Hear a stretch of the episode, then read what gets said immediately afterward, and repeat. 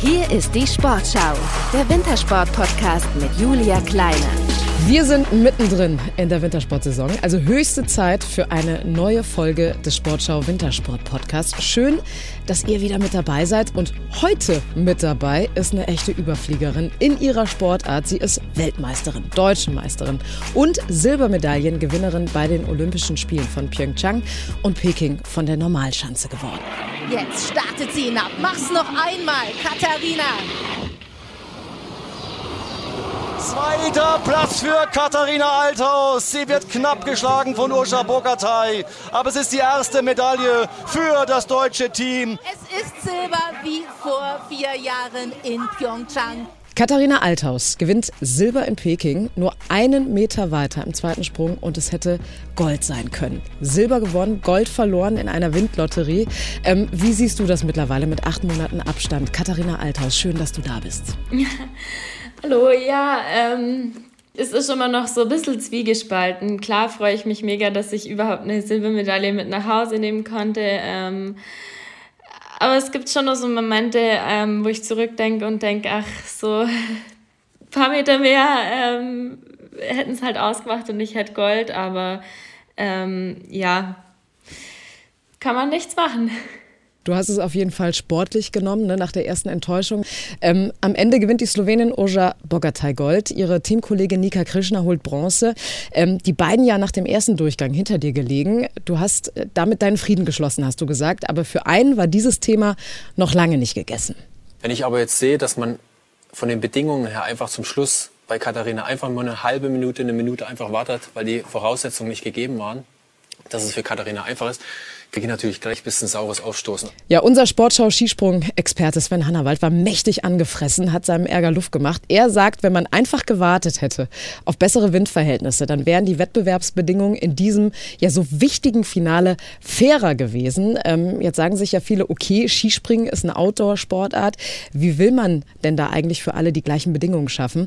Aber warum wäre es hier besser gewesen, einfach zu warten, bevor man dich runtergeschickt hätte? Ja, im Nachhinein ist es natürlich immer einfacher zu sagen, man hätte ein bisschen warten können. Ähm, vielleicht hätte sich der Wind geändert, vielleicht aber halt auch nicht. Vielleicht wäre es ja noch schlechter geworden. Ähm, aber ja, jetzt im Nachhinein zeigt mir auch, sie haben jetzt die Windregel für diesen, dieses Jahr nochmal geändert, diesen Rückenwind nochmal etwas aufgewertet, dass man da mehr Punkte kriegt. Ähm, und dann sieht man schon irgendwie, dass sich was tut, auch in den Regeln nochmal, aber gegen den Wind allein kann man halt nichts machen. Was heißt das konkret? Also, dass, dass sie jetzt mehr Punkte verteilen, wenn es Rückenwind gibt? Ähm, ja, also es ähm, ist für einen Springer dann natürlich schlechter, wenn es Rückenwind gibt, aber wir bekommen dann ein paar mehr Bonuspunkte als für den Aufwind. Ähm, weil das schon ein deutlicher Unterschied ist, ob man jetzt minimal Aufwind hat oder halt recht viel Rückenwind und da bekommt man jetzt halt einfach noch ein paar Pünktchen dazu, wenn, man, wenn der Wind zu schlecht ist. Was hättest du dir denn damals in dieser Situation gewünscht, als du da oben auf dem Backen saßt, so im Nachhinein? Du hast das ja gerade sehr, sehr neutral beantwortet, aber hättest du vielleicht im Nachhinein auch für dich gewünscht, dass du eher später losgestartet wärst?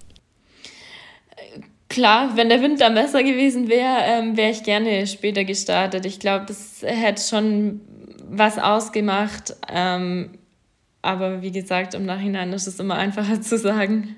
Hätte, hätte Fahrradkette, ne? Und irgendwann muss man ja auch dann genau. seinen Frieden damit schließen. Und man kann aber dazu sagen, du hast auf jeden Fall äh, eine Medaille gewonnen.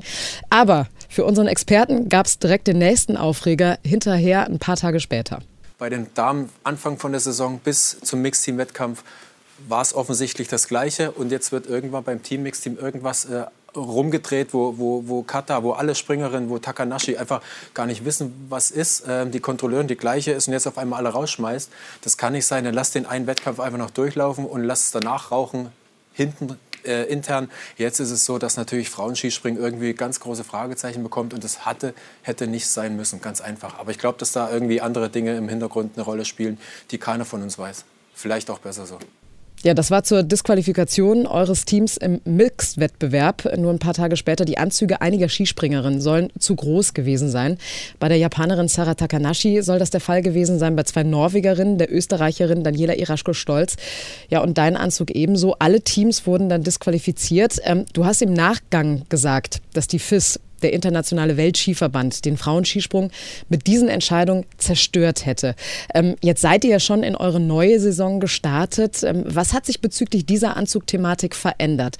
War das ein großes Thema in den letzten Monaten und spürt ihr das auch schon in der neuen Saison? Ja, wir haben es im Sommer schon gemerkt, dass ähm, jetzt deutlich strenger wieder kontrolliert wird, aber in einer, ja, sage ich mal, Linie. Also es wird generell recht streng kontrolliert. Wir haben auch ähm, die Schnitte der Anzüge nochmal abgeändert, ähm, weil sich da das ein oder andere in den Regeln auch nochmal geändert hat. Und haben uns dann jetzt so langsam hingetastet über den Sommer, über die Sommerwettkämpfe und ähm, hatten jetzt die ersten Weltcups und haben da auch gemerkt, es wird einfach streng kontrolliert, aber in einer Linie durch und ähm, dann ist es auch in Ordnung, weil dann kann man sich darauf einstellen und ähm, unsere Anzüge passen jetzt ganz gut. Ähm, wir wurden auch jetzt schon am ersten Wochenende wieder, ich glaube, fast alle aus dem Team kontrolliert und es hat bei jeder gepasst. Von dem her bin ich da recht äh, zufrieden schon mal. Das wäre zum Beispiel meine nächste Frage gewesen. Also inwieweit werdet ihr da denn involviert?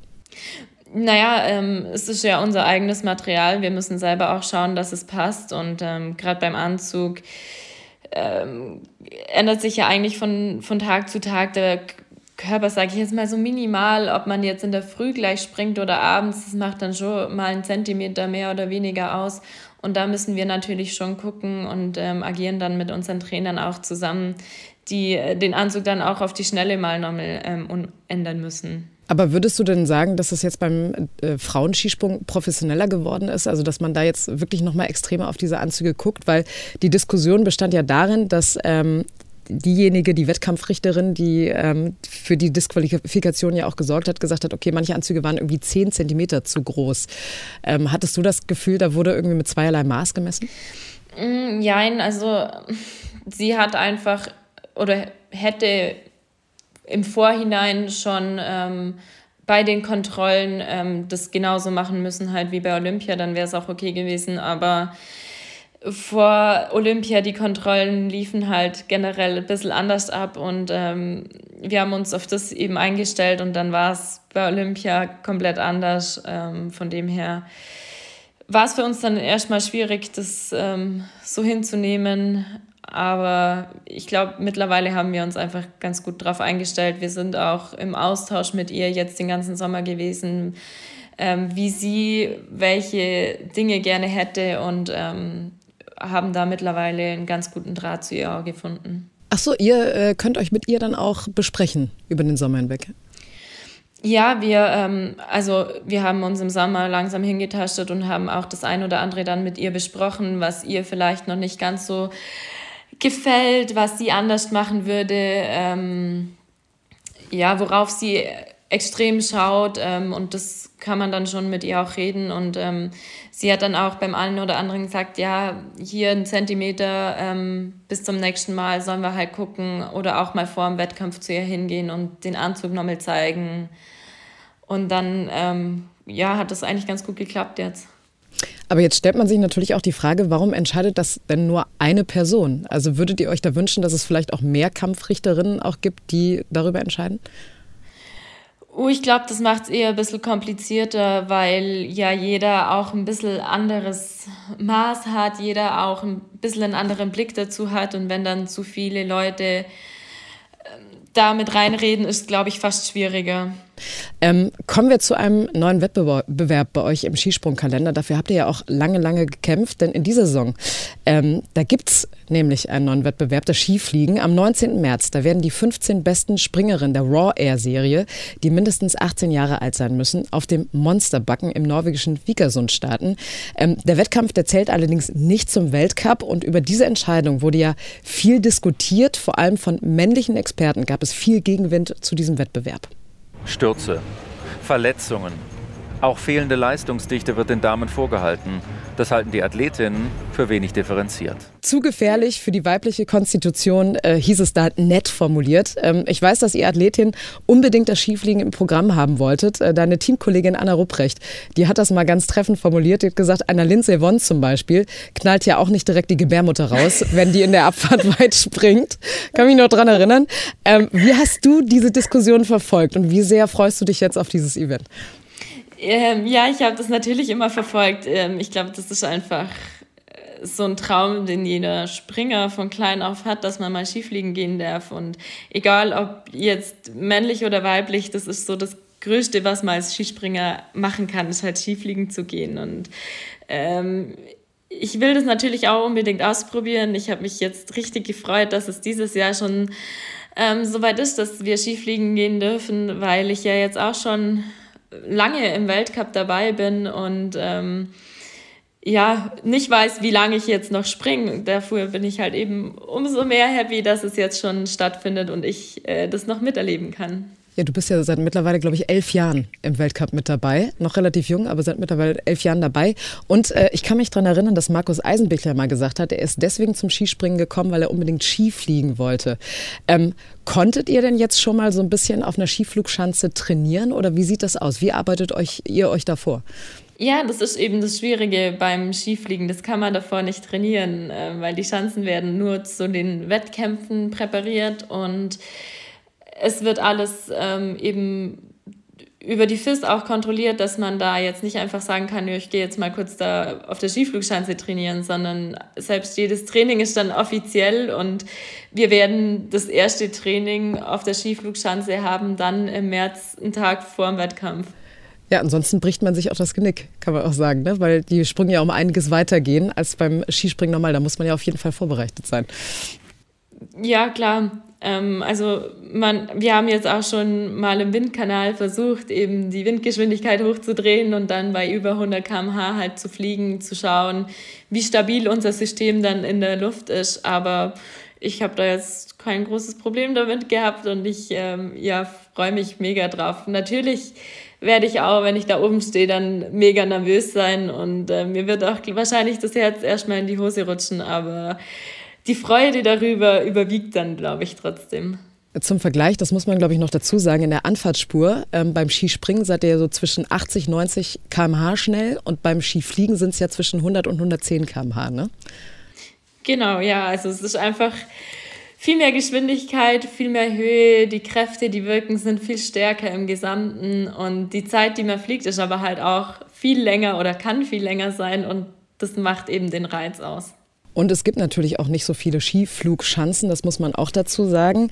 Ähm, kommen wir doch zu so einer Skiflugschanze, die in Planica steht.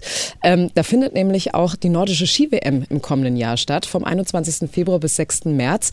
Ähm, für Slowenien ist es das größte Skisportereignis seiner Geschichte. Und Planica ist vor allem berühmt für seine Skisprung- und Skiflugschanzen.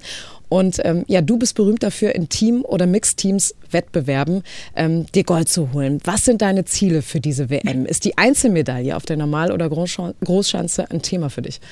Ähm, klar, es ist schon jetzt Thema, gerade wo ich merke, jetzt am Anfang der Saison bin ich schon vorne dabei oder kann da vorne dabei sein. Ähm, ich will natürlich versuchen, bei der WM dann auch um die Einzelmedaille mitzukämpfen.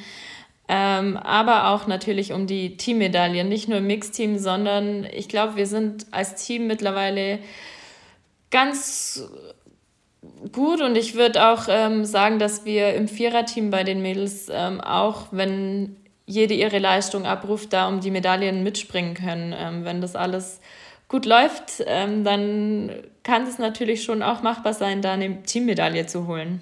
Was würde es dir denn bedeuten, so eine Einzelmedaille zu holen? Ja, ähm, das ist natürlich, egal welche Medaille, immer ein Riesenereignis und gerade für so ein Team, wie wir das sind, ähm, bedeutet es natürlich schon viel, auch für unsere Sportler dann ähm, und auch für den Nachwuchs, glaube ich, ist es wichtig zu sehen, ähm, eben, dass wir auch die Chancen haben, auch die ähm, vier Chancen jetzt, wie die Herren haben, auf ähm, Medaillen bei, Olymp äh, bei der WM dann. Du hattest bisher auch immer so ein bisschen Pech ne? mit den Sprungrichtern. Ähm, du bist ähm, teilweise auch zu niedrig benotet worden. Ähm, wie sehr hat dich das im Nachgang beschäftigt? Ähm, schon immer mal wieder. Ähm, klar, wenn man weiß, dass es dann so eng ist und man irgendwie nicht nur selber dran schuld ist, dass man jetzt nicht einen Platz weiter vorne ist, sondern dass da halt auch noch andere ja, mitwirken. Aber das gehört einfach zu unserem Sport dazu. Ähm, die Kampfrichter gehören dazu. Es gehört auch der Mann an der Ampel dazu, der dann grün gibt. Ähm, es spielt natürlich alles mit rein. Ich glaube, irgendwann gleicht sich bestimmt aus. Mal hat man mehr Glück, mal weniger. Aber ich hoffe darauf, dass es irgendwann auch mal für mich entscheidet und ähm, vielleicht ich dann mal den Punkt mehr kriege oder weniger. Wir drücken dir auf jeden Fall die Daumen. Man kann aber dazu sagen, 2021 in Oberstdorf in der Mixed-Team-Entscheidung, wo ihr Gold geholt habt, da hast du so einen weiten Satz ähm, in die Schanze gebracht. Da gab es gar keine Diskussion. Ähm, da zu Recht auch das Gold geholt. Und äh, ich kann mich auch noch an die Bilder erinnern, als äh, dich deine Teamkollegen und Kolleginnen ähm, auf den Händen getragen hat. Das war wirklich eine ganz, ganz tolle Szene, weil sie dir wirklich auch dieses Gold zu verdanken hatten. Ähm, kommen wir mal ganz kurz auf deine Teamkolleginnen zu sprechen. Was traust du denn den anderen deutschen DSV-Adlerinnen und Adlern bei dieser WM zu? Ähm, ja, ganz viel. Also gerade bei den Männern schaut es sah jetzt zwar zum Weltcup-Auftakt nicht ganz so gut aus, aber ich habe die im Training springen sehen. Wir hatten ein paar Lehrgänge zusammen und da sind die schon richtig, richtig gut gesprungen. Also ähm, da bei den Männern kann es natürlich auch wieder Einzelmedaillen geben und auch im Team ähm, schaut es ganz gut aus bei denen. Ähm, bei uns im Team schaut es auch richtig gut aus, gerade mit einer Selina Freitag, die im Sommer Grand Prix schon auf dem Podest stand, ähm, die jetzt zum ersten Wochenende noch nicht ganz ihre Leistung abrufen konnte. Ähm, und ich sehe auch, dass halt eben andere Athletinnen wie die Luisa Görlich, eine Pauline Hessler und auch eine Anna Rupprecht, auch jetzt die Agnes, die aus der Verletzung kommt, ähm, schon näher rücken und ähm, mir da ein bisschen Druck machen auch vorne. Auch gerade im Training äh, merke ich, dass die äh, ziemlich nah an mich rankommen. Ähm, aber das freut mich natürlich zu sehen, ähm, dass wir dann als Team auch so stark sind und ähm, ja, also ich äh, bin da sehr optimistisch, dass wir den Winter auch als Team deutlich stärker sind schon wieder als letztes Jahr und dass wir da hoffentlich auch um die Medaillen mitkämpfen können. Wir werden das auf jeden Fall beobachten und drücken dir für die WM ganz, ganz doll die Daumen, beziehungsweise den ganzen DSV-Adlerinnen und Adlern. Ähm, jetzt haben wir viel Danke. über dich als Sportlerin, Katharina Althaus, gehört, aber natürlich interessiert uns auch die private Katharina Althaus. Deshalb haben wir Menschen in deinem Umfeld gefragt, ob sie auch Fragen an dich haben. Bist du bereit? Ja. Dann die erste ab. Hallo Julia, hallo Katha. Ich hatte das Vergnügen, mir zwei Fragen für dich zu überlegen. Und das wäre zum einen, was du machst, um vom Skisprungzirkus Abstand zu gewinnen. Hast du ihn erkannt? Ähm, in Stefan. Genau, das ist der Stefan Laie. Äh, seine bisher, auch deutscher Skispringer, seine bisher größten Erfolge sind der Weltmeistertitel im Mannschaftswettbewerb der nordischen Skiweltmeisterschaften 2019, der Gewinn der Silbermedaille im Mannschaftswettbewerb bei den Olympischen Winterspielen 2018 in Pyeongchang sowie der dritte Platz bei der Vierschanzentournee 2018, 2019 auch in der letzten Saison ähm, verletzt, Kreuzbandriss nach seinem ersten äh, Weltcupsieg. Ähm, genau, beantworten wir doch einfach die Frage von Stefan. Oder du. Ähm, ich stricke immer ganz gern, um mich abzulenken. Und wenn ich zu Hause bin, dann mache ich natürlich gern was mit meiner Familie, meinen Freunden. Familie ist dir wichtig, ne? Ja, ähm, Familie ist mir sehr, sehr wichtig. Ähm, die haben mir schon von klein weg immer den Halt gegeben, die Unterstützung. Ähm, Gerade meine zwei Brüder, die ja auch gesprungen sind. Und aber auch mein Freund, also ähm, ja, meine Eltern auch, die geben mir immer den Halt, die Unterstützung und sind immer für mich da. Du hast gerade von deinen Brüdern ähm, gesprochen, die auch gesprungen sind. Bist du über die zum Skispringen gekommen oder wie war das? Ja, ich bin über meinen großen Bruder dazu gekommen. Ähm, ich durfte bei dem im Training manchmal zuschauen und mir hat das so gut gefallen, dann wollte ich das unbedingt auch ausprobieren. Und deine Mutter hat sich gedacht, Mann, toll, jetzt alle.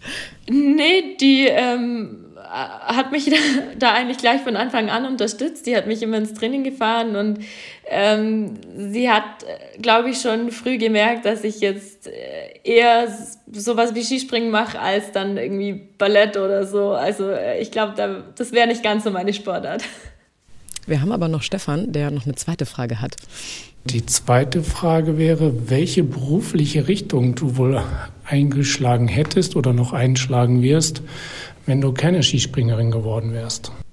Ähm, ich will auf jeden Fall und ich hätte wahrscheinlich auch, wenn ich ähm, keine Skispringerin geworden wäre, irgendwas mit Kindern gemacht in die Richtung Grundschullehramt ähm, oder Kindergärtnerin oder auch Nachwuchstrainerin. Das könnte ich mir jetzt ähm, speziell ganz gut vorstellen, dass ich da später mal in dem Bereich tätig werden will, ähm, eben beim Nachwuchs.